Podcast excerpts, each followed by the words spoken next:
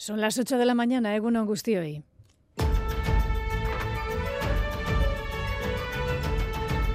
Crónica de Euskadi con Aichiber Bilbao. El cineasta bilbaíno Pablo Berger se alzaba ayer con el premio europeo a la mejor película de animación por Robot Days, reivindicando precisamente la animación como un género cinematográfico, no un subgénero. I'm not to stop until the industry treat us as equals, okay? This is my mantra. I really La también cineasta vasca Estíbaliz Urresola también competía con su película 20.000 especies de abejas, pero no consiguió galardón alguno. Y también de vacío se volvían ayer a casa los cientos de vascos y vascas de Egoalde que tomaban las calles de la capital abortana de Bayona para ver el espectáculo de farolillos que finalmente hubo de suspenderse. Una faena muy gorda. Sí, decepción, claro, muchos metros y además el día lluvioso desde las 5 de la tarde. Mal, porque hemos venido, nos han montado el coche ahí en el parque y encima nos tenemos que ir sin verlo. Pena, ese hostia, urrengo emestera etorriko da. Hubo de suspenderse, como decimos, por el viento y por la climatología. El sábado que viene habrá una nueva oportunidad. Veremos también si se hace. Eso sí, será la última, porque este evento se va a caer de la cartelera navideña de Bayona. No será puente y tampoco habrá tanta aglomeración.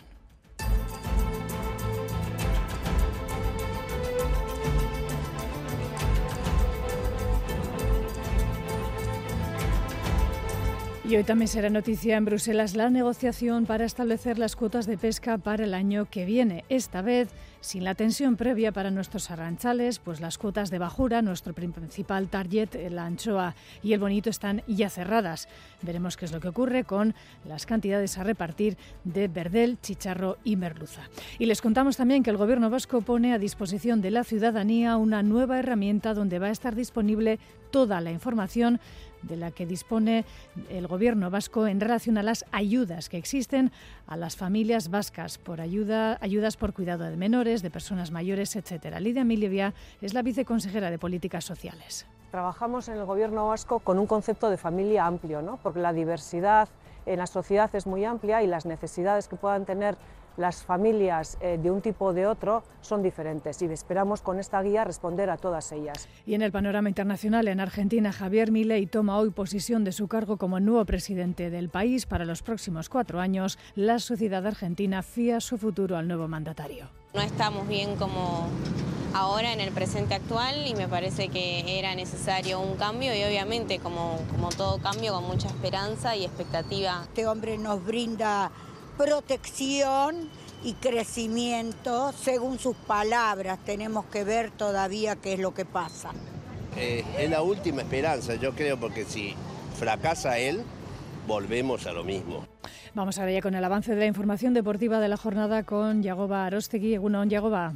Egunon, la Real se trajo los puntos de su visita al Villarreal. Superó al equipo amarillo por 0 a 3 con goles de Merino, Zubimendi y Taque Cubo, mientras que el Deportivo Alavés caía 0-1 en Gasteiz frente a la Unión Deportiva Las Palmas. Mientras en segunda caía de nuevo el Amorevita, lo hacía en el campo del Valladolid por dos goles a uno. Hoy a las 4 y cuarto, Granada Atlético y a las seis y media, eh, Cádiz Osasuna, mientras en segunda liga recibe Nipurúa al Andorra. En la Liga Femenina de Fútbol, la Real ganaba su primer encuentro fuera de casa de la temporada, lo hacía en el campo del Sporting de Huelva 1-2 y el Eibar perdía 5-0 en la visita al Barcelona. Hoy a mediodía en Lezama, Atlético y Levante. En baloncesto perdía Bilbao Basket en Miribilla contra el Breogán 6-8-7-6 y hoy a las 5 juegan Basconia y Tenerife en la Liga Andesa de Baloncesto. Victoria importante de Garnica que acababa con la imbatibilidad de Perfumerías Avenida. También ganaba el Araski en Vitoria al Benvibre. Hoy juega el IDK en la cancha del Zaragoza, mientras que Guipúzcoa Basket en la Liga Leporo recibe la visita del Leima Coruña. En pelota, mano parejas en el Abrite este sábado, Pello Zabaleta 22,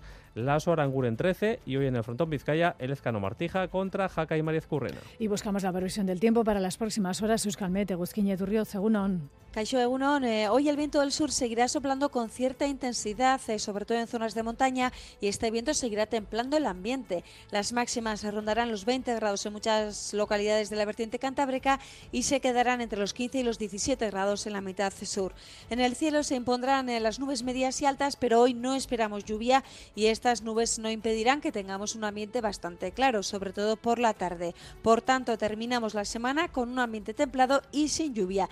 Y mañana lunes seguiremos con viento del suroeste y temperaturas templadas. Será una jornada muy parecida al de hoy, pero con algo menos de nubosidad. Pronóstico del tiempo que nos servía desde Euskalmet nuestra compañera Jayone Munarriz. Reciban un saludo, sí, del resto de compañeros de Crónica de Euskadi fin de semana. En el control técnico coordinan Josebo Ruela y a ser Aparicio las 8 y 5 minutos. Comenzamos. Crónica de Euskadi con Aichiber Bilbao. Desde hoy los ministros de pesca de la UE se reúnen en Bruselas para negociar las cuotas y los máximos de pesca en nuestros caladeros. Eh, esta vez los arranchales vascos están más tranquilos que otros finales de año al haberse establecido previamente la cuota de muchas de las especies. Tendremos que estar pendientes, sin embargo, a la merluza, el verdel y el chicharro. Lier Puente. La mayoría de especies de bajura tienen ya las cuotas establecidas, por lo que los arranzales llegan más tranquilos a esta cumbre, sin la espada de Damocles de otros diciembres. Eugenio Elduayen, presidente de las cofradías de pescadores de Guipúzcoa. La cuota está establecida, como es la anchoa y el bonito, entonces donde nosotros tenemos siempre un poco la cruz o donde hay que tener en cuenta es la merluza para estos barcos de pequeño porte que andan a pesca artesanal, luego el verdel, que parece que va a haber una reducción de un 5%, pero hasta que sepamos seguro no hay que esto. Y luego está en este momento es el chicharro. Está mal, hay algunos que dicen que no hay que pescar, otros que hay que pescar mínimo. A ello hay que sumar que con el Brexit ahora hay un nuevo interlocutor con el que negociar con acuerdos bilaterales. Verde, donde está el problema es con Noruega y Islandia, que han hecho acopio de unas cuotas que no eran suyas, que han pescado lo que ellos creen que tienen que pescar y no han mantenido los acuerdos que tiene con Europa. Y luego las que son ya de solo, por ejemplo, merluza, que es a nivel europeo, pues bueno, es lo que hay y afecta a todos por igual. Y no se descarta que en especies como el lenguado el límite sea para tres años. Se estaba barajando que se hicieran eh, algunas de las cuotas para que sean para periodos de tres años, como hace el ICAR entonces yo creo que ahí puede ser uno de los cambios. Las cuotas plurianuales aportarían más estabilidad a la gestión pesquera y una mejor planificación a los arranchales. Y el Gobierno vasco ha publicado una guía en la que se recogen todos los recursos, servicios, iniciativas y también ayudas de las distintas administraciones vascas que están dirigidas a los modelos de familia. Se va a presentar mañana en el Consejo Vasco de Familias. El documento va a estar en, disposición de consultarse o descargarse en los próximos días. Agustín Sarrenandia. La guía va a permitir localizar ayudas económicas, deducciones fiscales por descendientes, centros para personas dependientes o con discapacidad, becas para estudios, ofertas formativas o servicios y programas de ocio para jóvenes, entre otros recursos. Con el objetivo de facilitar la búsqueda, el documento está organizado en 10 capítulos en función de las características, circunstancias o necesidades de cada tipo de familia. Lidia Milivia es la viceconsejera de Políticas Sociales. Trabajamos en el Gobierno vasco con un concepto de familia amplio, ¿no? porque la diversidad en la sociedad es muy amplia y las necesidades que puedan tener las familias eh, de un tipo o de otro son diferentes y esperamos con esta guía responder a todas ellas. El departamento está trabajando además en una aplicación informática en la que se podrán introducir los datos y utilizarla como buscador. Estará disponible en marzo a través de la página web del Gobierno vasco. Y en clave política, la europarlamentaria Izaskun Bilbao anunciaba ayer su adiós de la primera fila. No estará en las listas para las próximas elecciones al Parlamento Europeo previstas en el mes de junio. Otro relevo en el seno de los Yelchales decía un cierre de ciclo también asumido con normalidad he considerado que pues, mi etapa había finalizado. Y creo que esto hay que tomarlo también con naturalidad, que alguien diga, bueno, pues eh, quiero abandonar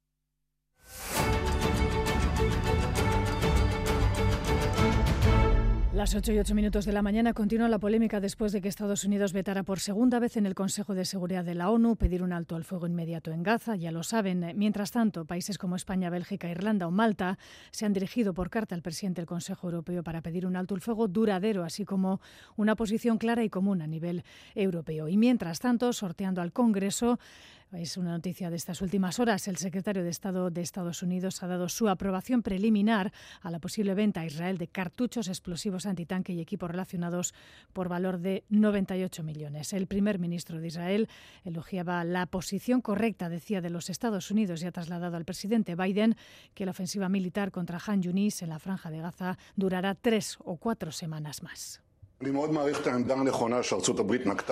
Aprecio mucho la postura correcta que ha adoptado Estados Unidos en el Consejo de Seguridad de las Naciones Unidas. Otros países deben entender que no se puede, por un lado, apoyar la eliminación de Hamas y, por el otro, pedir el fin de la guerra, lo que impediría la eliminación de Hamas. Israel continuará nuestra guerra justa para eliminar a Hamas y lograr el resto de los objetivos de la guerra.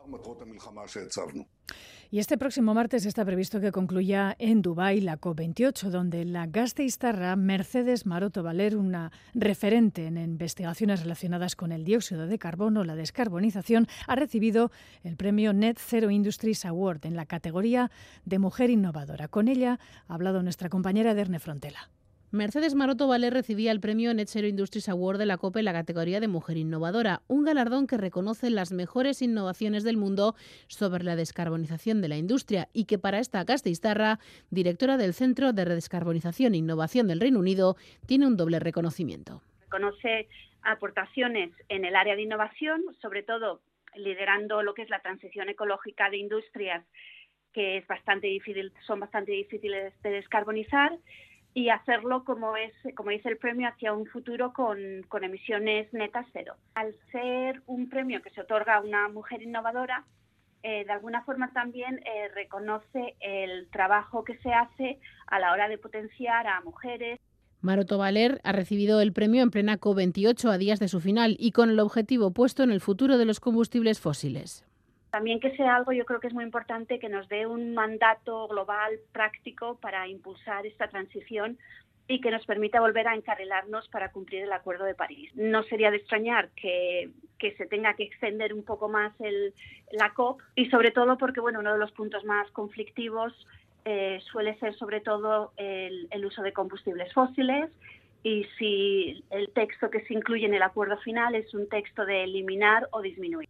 A expensas de conocer el texto, sí que se sabe qué país acogerá la próxima COP. Será Azerbaiyán, otro país productor de petróleo. La sede de la COP29 previsiblemente será Bakú. Y asunción presidencial hoy en Argentina, si se denomina allí la toma de posesión del cargo del jefe del gobierno, precisamente cuando se cumplen 40 años de gobiernos ininterrumpidos en el país tras la dictadura. Está por ver si Javier Milei es quien quería ser o si su presidencia termina acomodándose en la Argentina que hereda. Buenos Aires, Iñaki Mayo, Egunon. Egunon, desde este mediodía Javier Milei será el nuevo presidente de Argentina para los próximos cuatro años. Junto a la vicepresidenta Victoria Villarruel jurará su cargo ante la Asamblea Legislativa integrada por los diputados y senadores.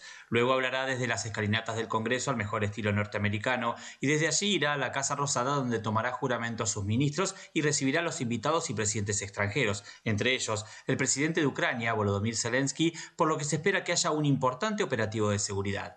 Mientras tanto, en las calles la mayoría de los argentinos esperan que Javier Milei pueda cumplir con sus promesas de campaña. Esperemos que vaya bien. La verdad que le tengo mucha fe por todos y que no le hagan lío. ojalá sea el indicado para que salga el país adelante. Esperemos que los demás también lo, lo apoyen y que no le pongan trabas para que el país salga adelante. Sin embargo, también están los que no confían en el nuevo presidente.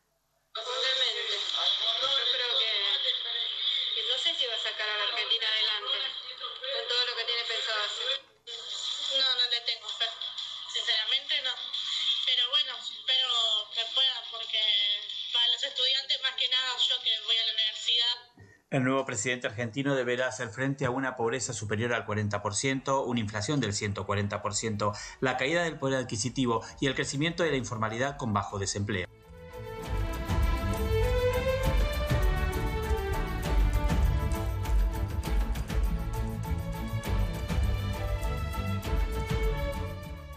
En el 75 aniversario del Día Internacional de los Derechos Humanos queremos centrarnos en la situación de la infancia, que lamentablemente siempre es la más vulnerable. Como ejemplo, eh, las cifras de menores fallecidos en estos dos meses, por ejemplo, de conflicto en Gaza. Saludamos al presidente del Comité UNICEF Euskadi, Isidro Lesgaray. Egunon, Isidro.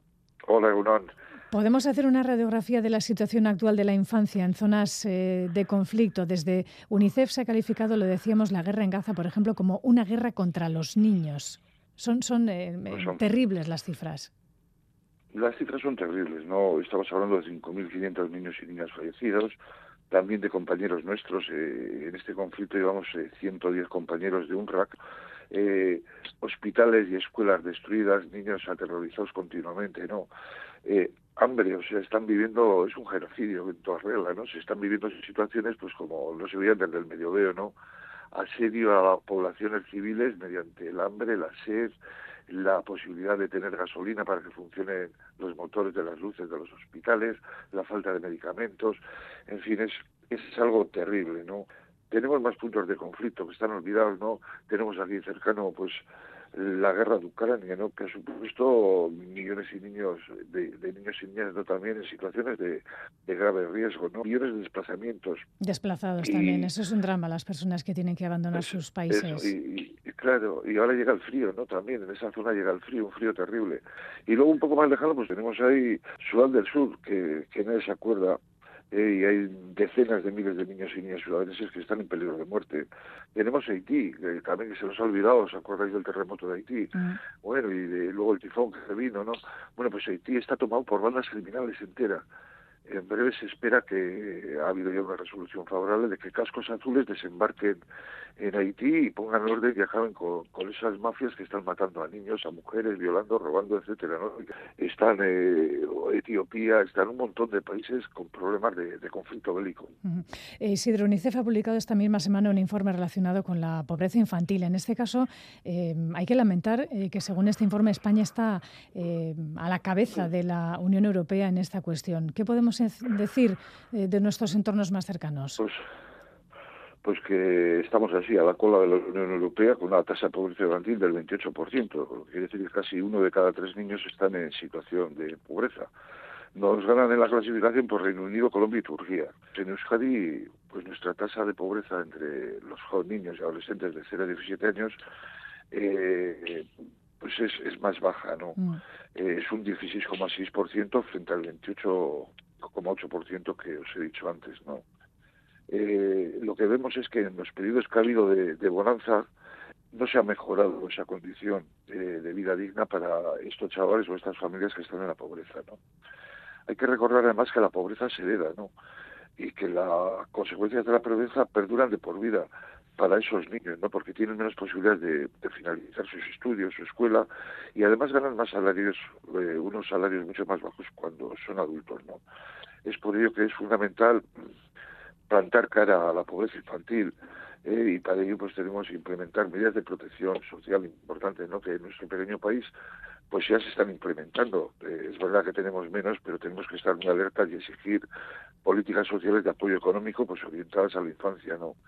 Pues hay que dar ese llamamiento. Isidro Lezgaray, eh, presidente del Comité UNICEF Euskadi, gracias por estar hoy en la radio pública en el 75 aniversario del Día Internacional de los Derechos Humanos, que nos hemos podido acercar a la situación de la infancia. Es que ricasco gorarte.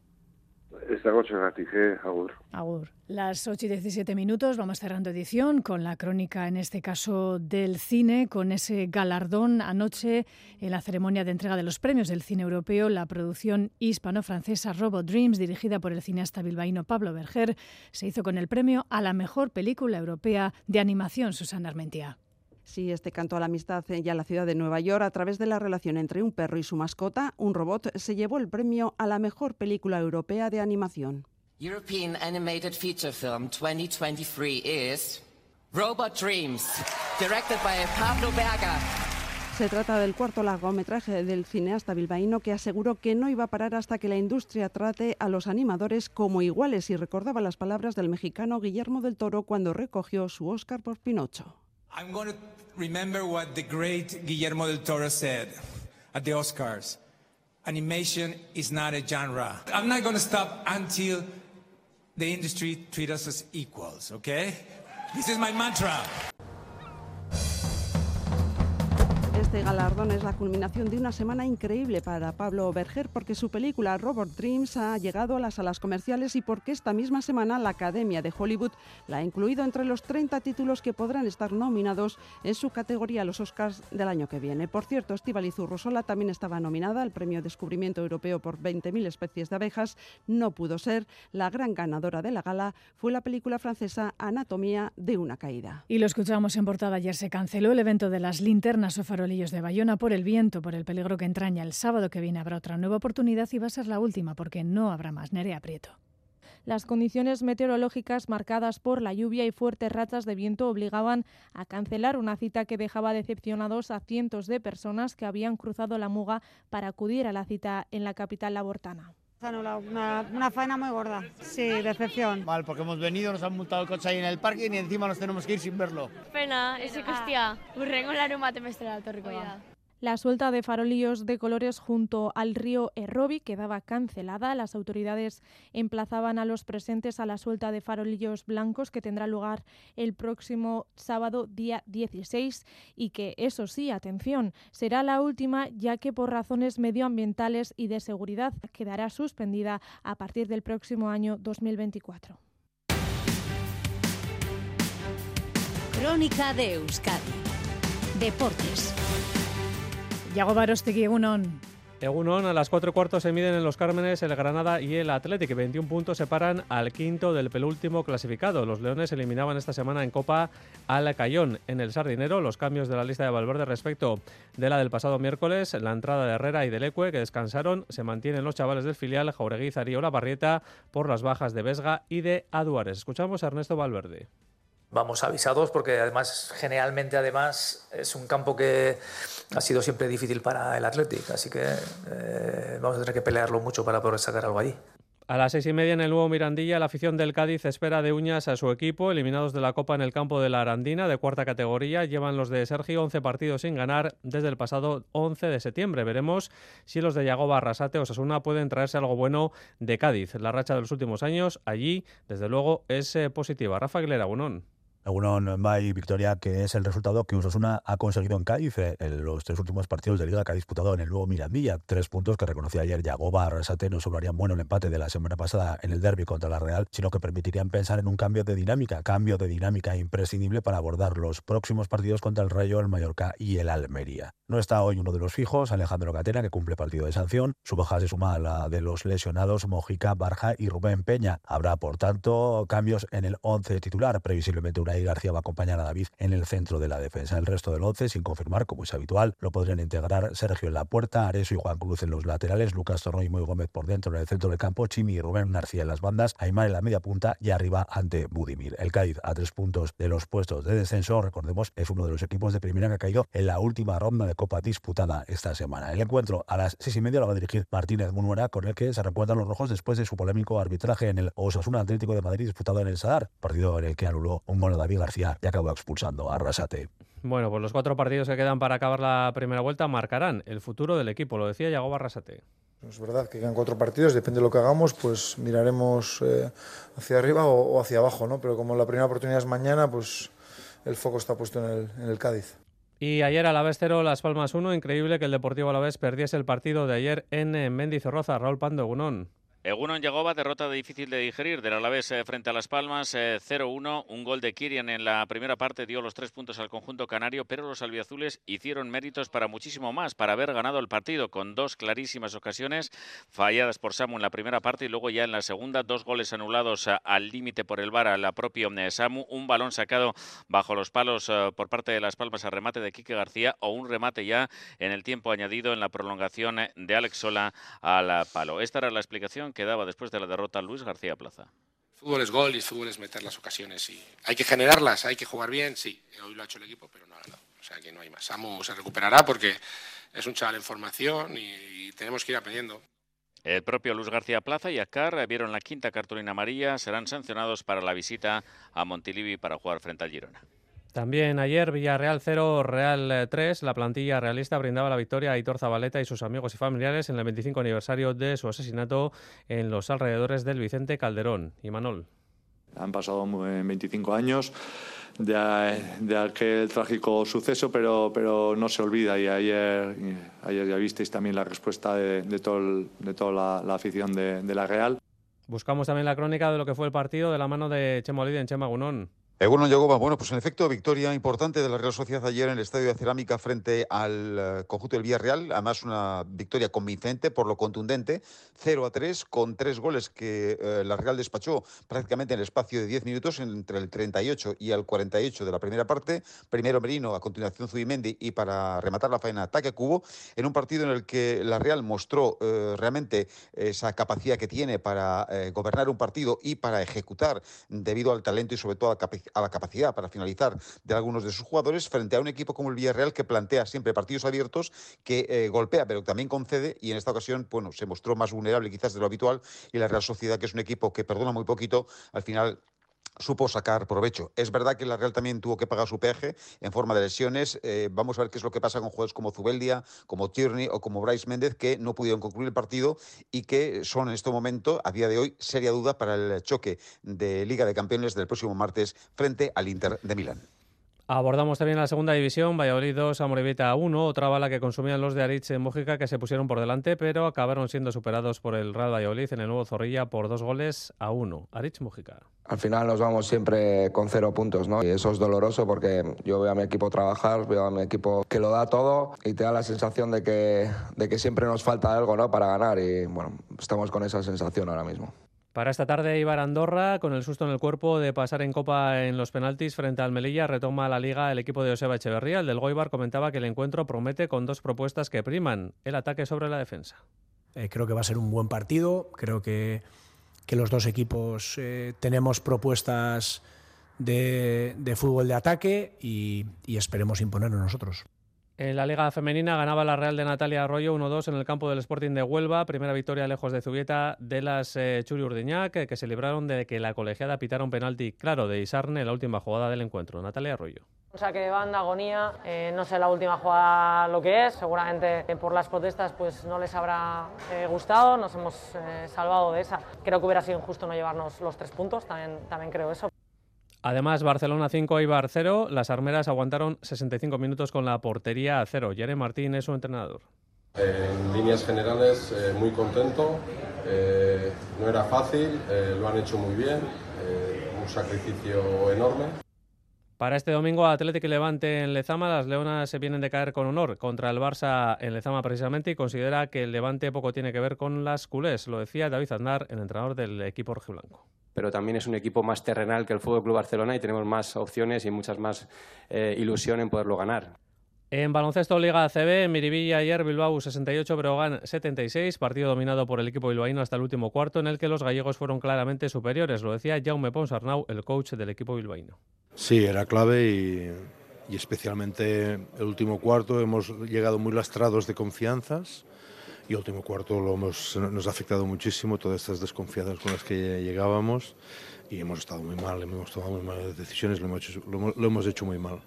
Hoy a las 5, Basconia Tenerife en la Liga Femenina. Este sábado, Lointe Garnica 80, Perfumerías Avenida 73. Las almantinas encajaban su primera derrota de la temporada en Maloste. Lucas Hernández es el entrenador del equipo Guernicarra. Éramos conscientes que ya iban a llevar el partido sobre la agresividad y sobre eso teníamos que atacar. Fundamental el empuje de la María Granate, cómo nos han levantado en los momentos complicados. Y en Gasteiz, Araski 60, Benvibre 50, cuarto triunfo en cinco partidos de las de Made Urieta. Además, con sus 14 puntos, la holandesa Van den Adel se convierte en la máxima anotadora de la historia del Araski. Pasaba por los micrófonos de Radio Euskadi. Muy especial, siento muy en casa aquí y estoy muy agradecida de poder jugar aquí cinco años. De verdad es muy especial.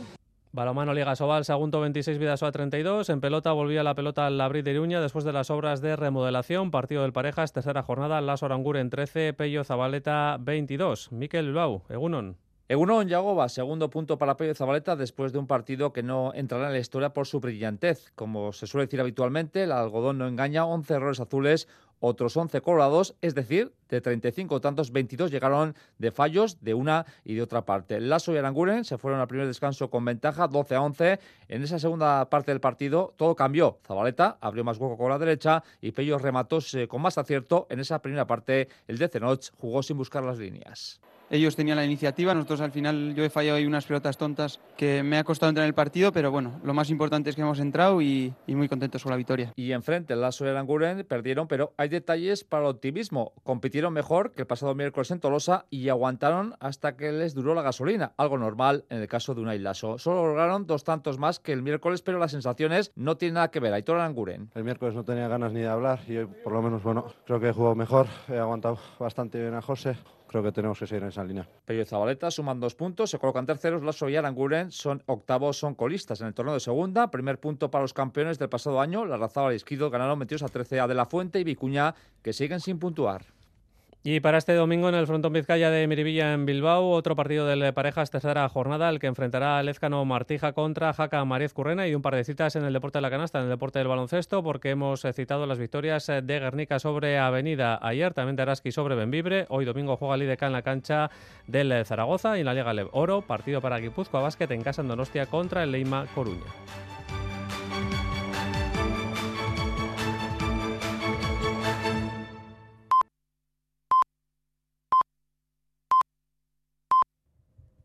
Son las ocho y media de la mañana. Crónica de Euskadi.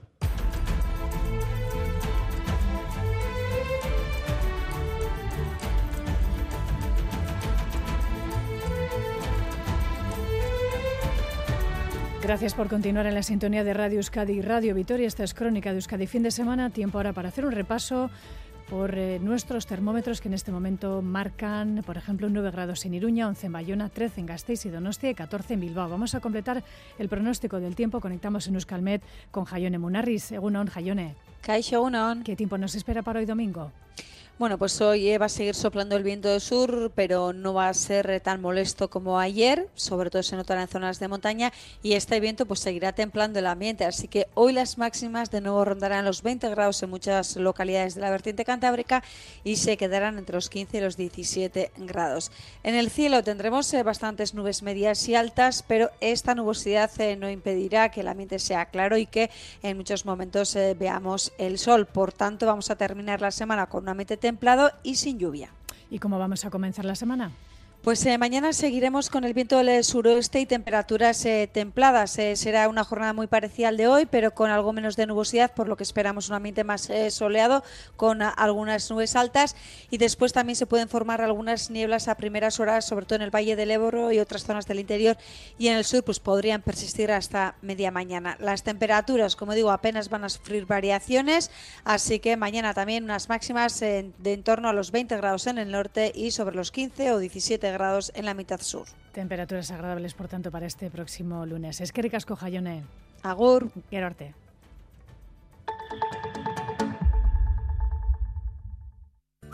En Alcampo sabemos que el ahorro está en el precio. Como la pechuga de pollo, por solo 6,95 euros el kilo. Oferta disponible del 5 al 10 de diciembre en Península y Baleares en tu tienda web y app alcampo.es. Corrunzi 20. 20 años, 20 temas revisados y 3 canciones nuevas. Colaboradores tanto internacionales como de casa. Phil Cunningham, Luarna Lubre, Íñigo HETS, Miquel Urdangarín, Itziar Tuño. Todo esto en dos CDs y envuelto en un libro que recoge en imágenes la historia del grupo. El Carren Escutic. Los días 15 y 16 de diciembre, Tabacalera abre sus puertas para que descubras todos sus rincones dedicados al arte y a la creación. Conoce a los artistas que trabajan en sus estudios y disfruta de actividades, talleres, exposiciones y más. Un encuentro entre el público y la creación que no te puedes perder. Te esperamos en Tabacalera.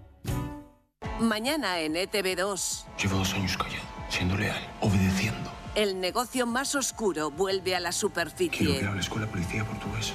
Operación Marea Negra 2. Ahora irás justo lo que necesitamos. Un gusano que reviente la organización desde dentro. Mañana por la noche en ETV2. Y el lunes 18, el desenlace. Este lunes en Boulevard, Juan María Burto, el alcalde de Bilbao, a las 8 y media de la mañana en Radio Euskadi y ETV2.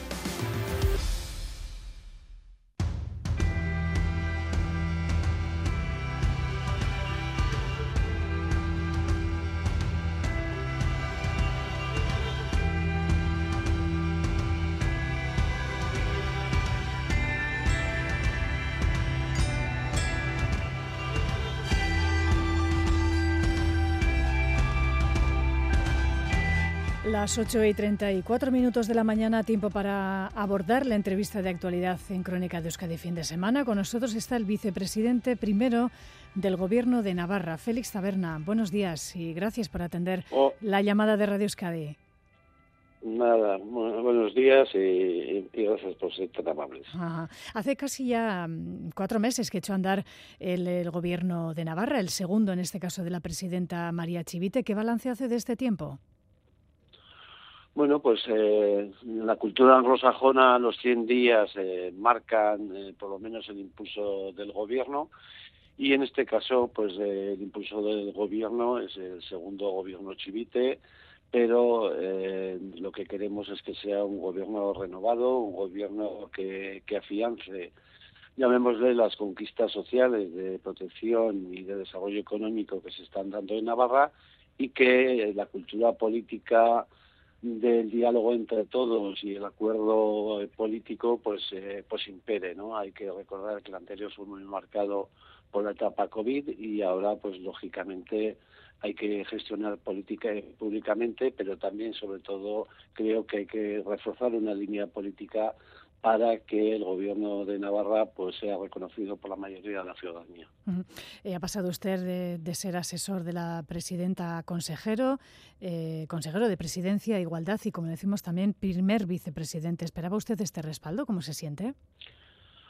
Pues hombre, eh, siempre estoy llena de, de cierta, eh, pues eh, llamémosle no satisfacción, pero sí que eh, cierto reconocimiento, ¿no? Eso no se puede dudar, pero en cualquier caso, pues como se suele decir, la toma de posesión, la celebración acaba en el mismo día que tomas posesión, porque ya posteriormente lo que se asume es la responsabilidad de la gestión, la vicepresidencia primera tiene una etapa que es de coordinación política, una coordinación política ante un gobierno plural de tres formaciones eh, que tienen cada una su propia naturaleza política y luego posteriormente pues eh, no hay que desconocer que este gobierno tiene una minoría parlamentaria y que por lo tanto cualquier iniciativa, cualquier impulso que se pueda llevar a la Cámara necesita la mayoría necesaria, ¿no? En este caso nosotros todavía estamos en el año 23, estamos eh, mandatados por el, eh, por el pacto presupuestario que hicimos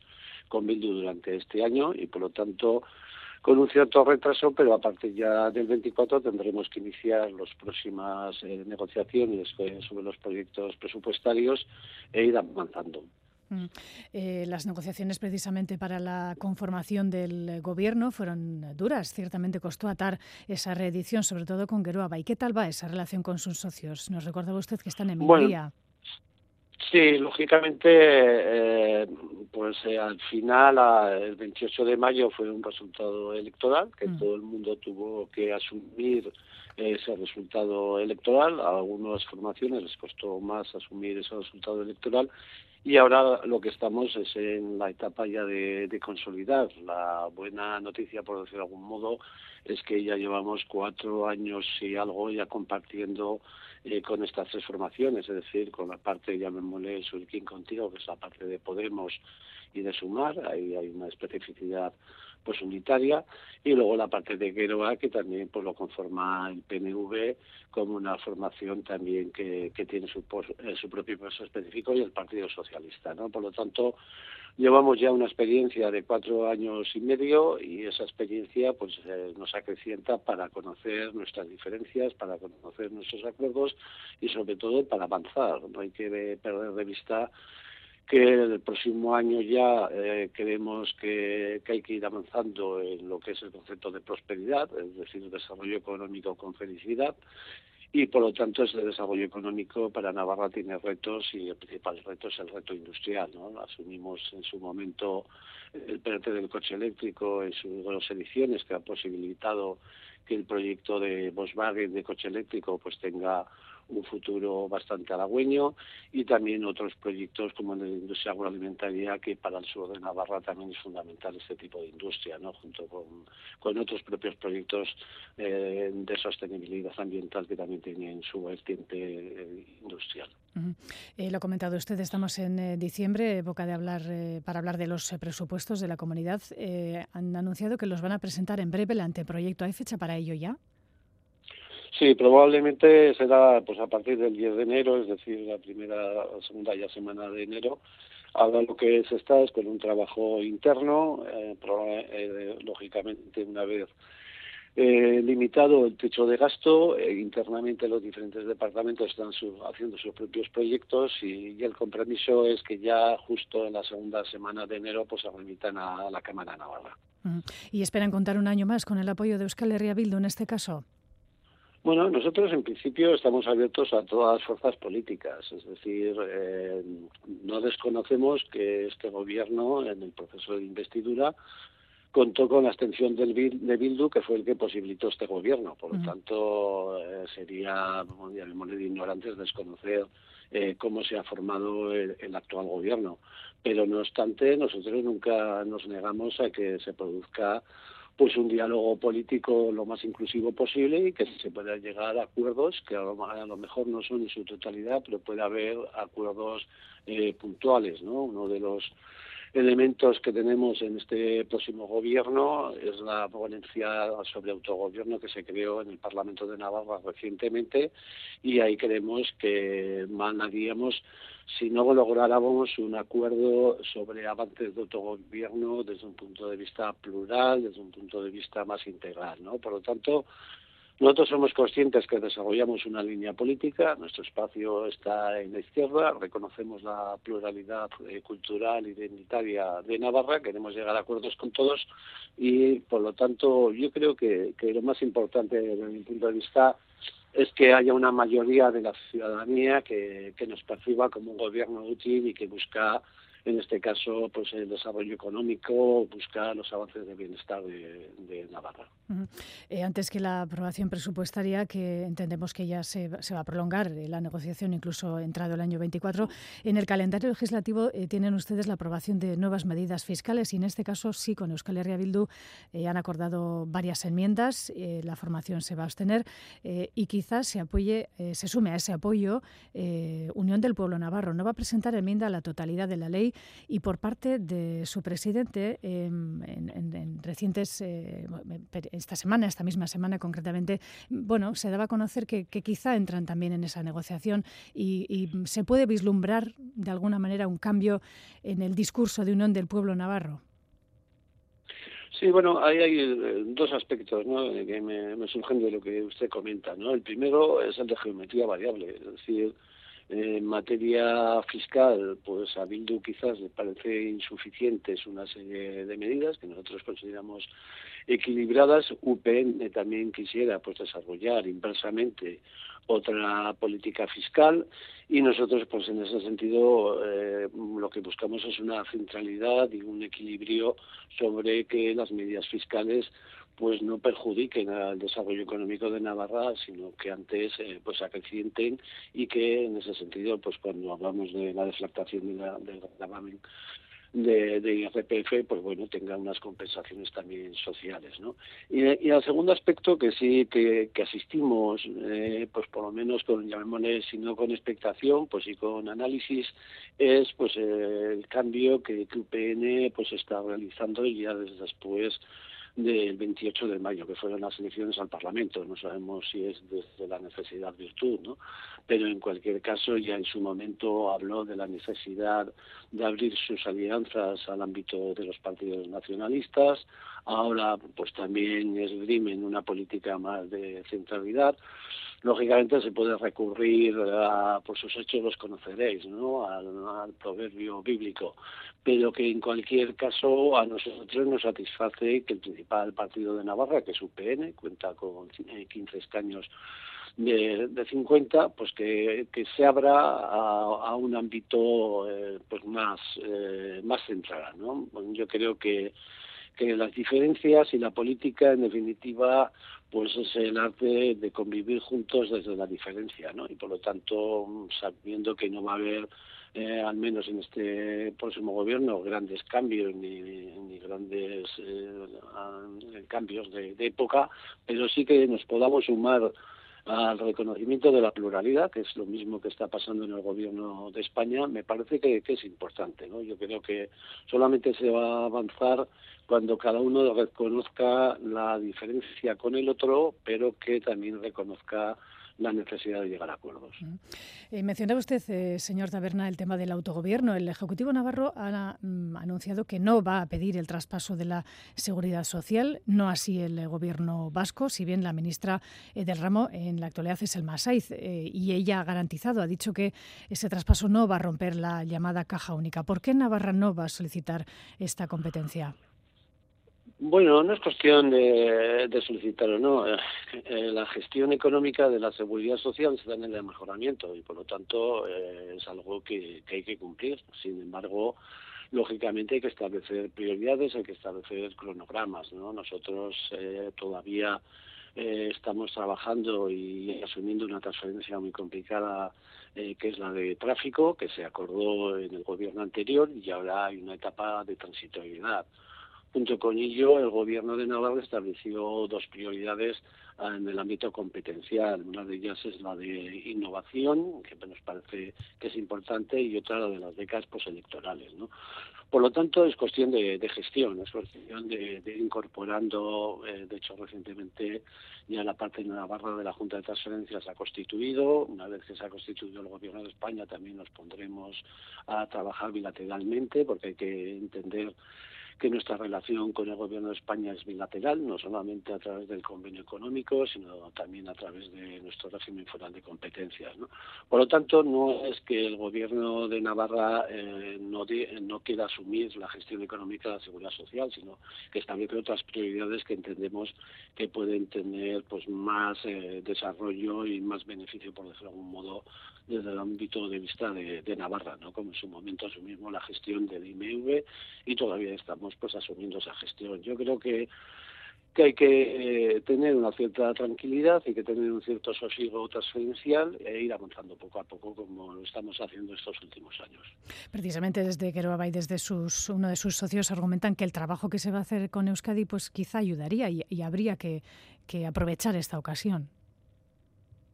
Bueno, eh, de hecho, cuando se asumió por parte de la Comunidad Autónoma Vasca eh, la transferencia de innovación, pues eh, nosotros vamos también a, tener muy en cuenta, porque es algo innovador, ¿no? En, ningún ámbito del Estado se ha asumido la competencia de la innovación, excepto en el País Vasco, y por lo tanto nosotros en eso vamos a aprender. Yo, no, yo desde luego estoy abierto a todo tipo de aprendizajes eh, no solamente en cabeza propia, sino en cabeza ajena, ¿no? Y por lo tanto, pues, eh, pues en eso vamos a avanzar. Pero ya digo, insisto, que no es dejación de algo que está en nuestro propio mejoramiento, sino que simplemente es cuestión de establecer marcos temporales, priorizar y sobre todo, eh, insisto, ¿no? desde el punto de vista transferencial y sobre todo por otras comunidades autónomas que asumieron demasiado deprisa algunas competencias y luego les han costado muchos años gestionarlas en condiciones, nosotros preferimos tener una cierta calma.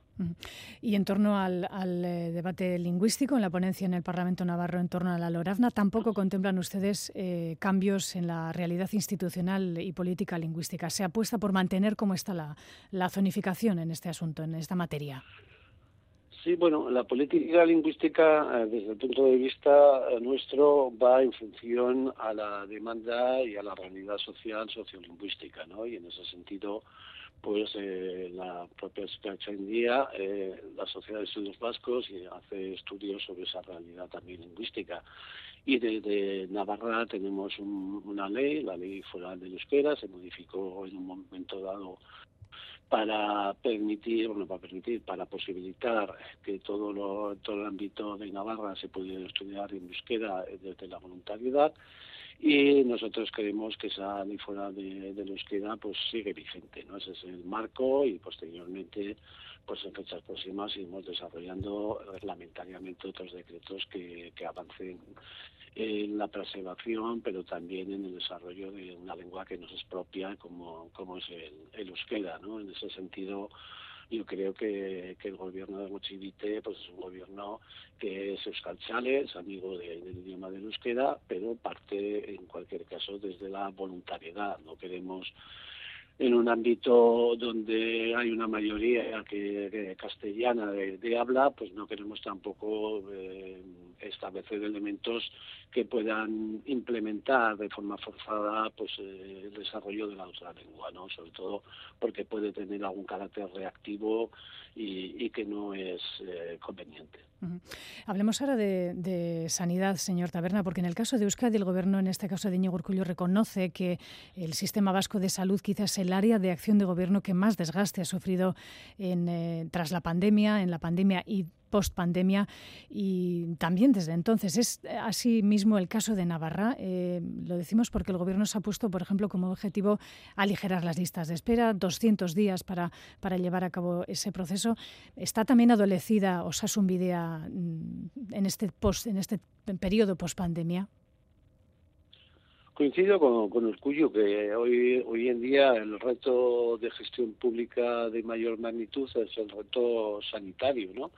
Y además que no es un contexto eh, que habría que, que marcar eh, en el ámbito eh, más autonómico, ¿no? porque hay que poner la vista a un horizonte más global, como este, este reto sanitario se desarrolla en toda Europa, también en, en España. Tenemos un déficit de profesionales, sobre todo médicos y médicas, eh, sanitarios, que en este sentido pues el gobierno de España, pues después de muchos años, pues ha ampliado o va a ampliar todavía más el número clausus para acceder a, que puedan formarse más médicos para Navarra, porque eh, para, para España, porque estamos en un contexto de claro envejecimiento y esto es algo positivo que podamos vivir más años y con buena calidad de vida y que eso desde luego pues acarrea sobre todo pues una serie de, crónicos, de enfermedades crónicas que se deben atajar, ¿no? Si además en este momento eh,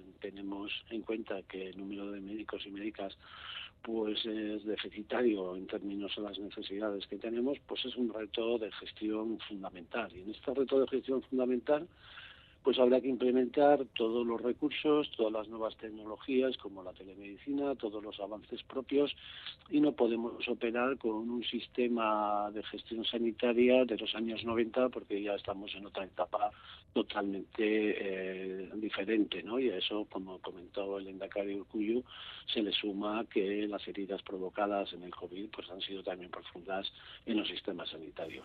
Y lo que estamos viendo estos días en, en comarcas como Tierra Estella, Estella en Tudela con eh, bueno, pues la disconformidad de, eh, de, la gente de la zona por el cierre temporal en el área de partos, por ejemplo, de Estellarizarra o en, Tudela, que este fin de semana está cerrada la UCI. Eh, detrás de estos, bueno, de estos acontecimientos hay recortes puntuales. se debe a la falta de profesionales que decía usted.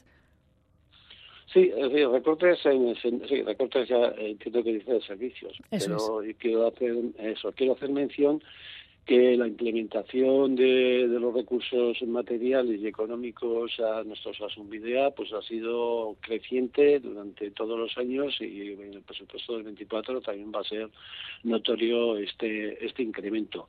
Lógicamente, pues como le he comentado, la falta general de, de profesionales médicos y médicas hacen que, las plantillas estén muy ajustadas y que cualquier evento de, baja laboral, que la baja laboral lógicamente la da la autoridad médica, pues provoquen eh, pues alguna serie de ineficiencias y en algún caso pues perjuicios graves en el sistema de, prestación sanitaria, ¿no? Y es una realidad que, que, desgraciadamente está ahí y que la falta de médicos pues eh, lo hace. Ya digo que no es eh, excusa de mal pagador, sino es algo que, que nos va a alertar y que desde luego nosotros como gobierno de Navarra vamos a establecer como prioridad primera, pues tanto como lo dijo el consejero Domínguez, atajar las listas de espera, eh, por lo menos de, la forma tan, tan, tan alta que tenemos, como luego ya estos problemas que pueden darse pues en el hospital Alfio Orcoyen de, de Estella o puntualmente en Tudela.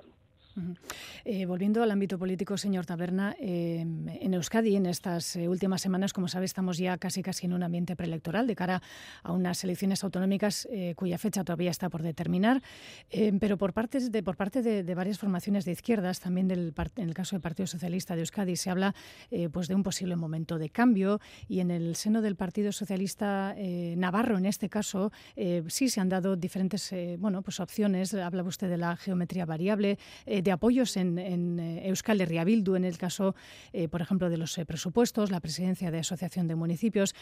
¿Por qué cree que en Navarra se pueden explorar esas vías? En el caso de Euskadi parece que no es el momento adecuado.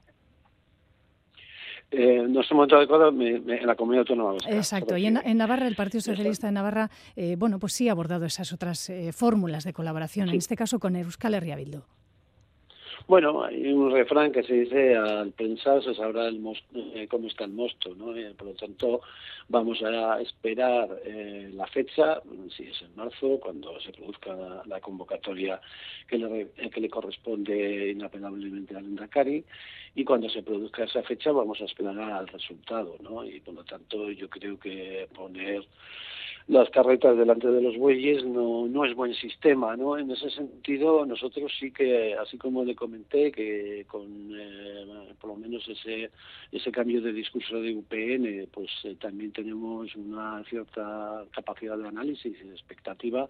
También eh, como, como gobierno de Navarra, lógicamente, porque el sistema político de Navarra y el sistema político de la comunidad autónoma vasca en cuanto a sus agentes eh, pues es similar, eh, aunque tenga una cierta diferencia de, peso cada uno de ellos, pero nosotros sí que también estamos expectantes al resultado electoral y a la política de alianzas que, que pudiera darse, ¿no? No sabemos si se va a producir ese son paso eh, que, que se anuncia, no sabemos qué partido va a ser el hegemónico, pero que en cualquier caso, ya digo, mm, no, no, no cabe otra otra otro análisis por nuestra parte que, que esperar sobre todo a, a, los pasos que se vayan produciendo y sobre todo al resultado electoral que será un resultado electoral además que desde el mapa territorial será diferente porque la, la sociología electoral en Álava no es lo mismo que la de Guipúzcoa y mm. tampoco la de Vizcaya ¿no? y por lo tanto y luego ya hay un sistema electoral que ustedes conocen perfectamente de proporción de escaños por, por territorios, ¿no? Y por lo tanto, ya digo que, sobre eso pues habrá que, analizar. Yo creo que el Partido Socialista en general pues eh, ha hecho un gobierno de España eh, con una multiplicidad de, de, alianzas y que por lo tanto es un ejemplo de cómo toda política es posible.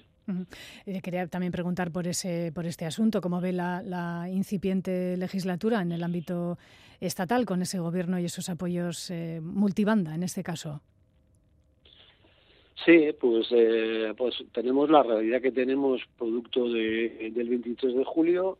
El gobierno de España y el presidente Sánchez pues ya ha empezado a gobernar, no solamente desde la constitución eh, de, del gobierno, sino también desde la agenda política pues de ámbito eh, social. Ahí están los acuerdos que se llegaron con Sumar y que avanzan en elementos de conquistas sociales bastante significativos y además que este tipo de conquistas sociales no han mermado en, modo alguno pues el avance del desarrollo económico, incluso con unas tasas de consumo también muy altas en, España. También los acuerdos con el PNV pues eh, comprometen y apelan al cumplimiento y asimismo también lo que es el proyecto de amnistía como una fórmula de avanzar en la convivencia y, y en el diálogo en la, en la, comunidad autónoma de Cataluña. ¿no?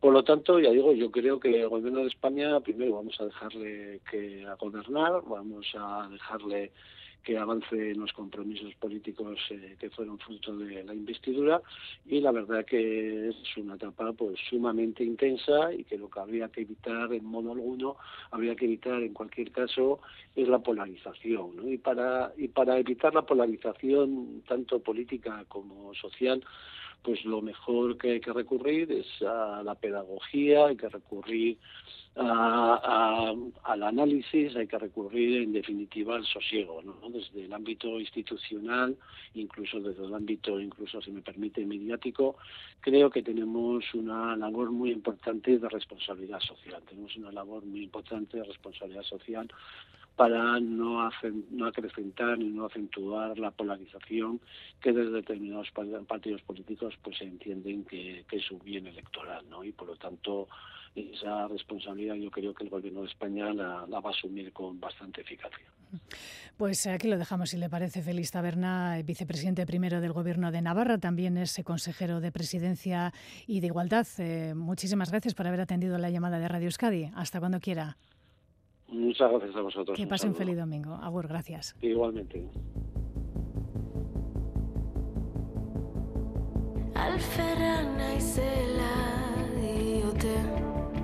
Y les dejamos con música. Durango Cuasoca cierra hoy sus puertas, como saben. Ojo, no a las 8 de la tarde, va a ser a las 6 de la tarde. Hasta el último momento, la cultura no descansa. En el escenario de Ochenia se subirán hoy 10 grupos de música, entre ellos Inza, con su directo. Arranca la programación de hoy a las 11 de la mañana y con ellos les dejamos.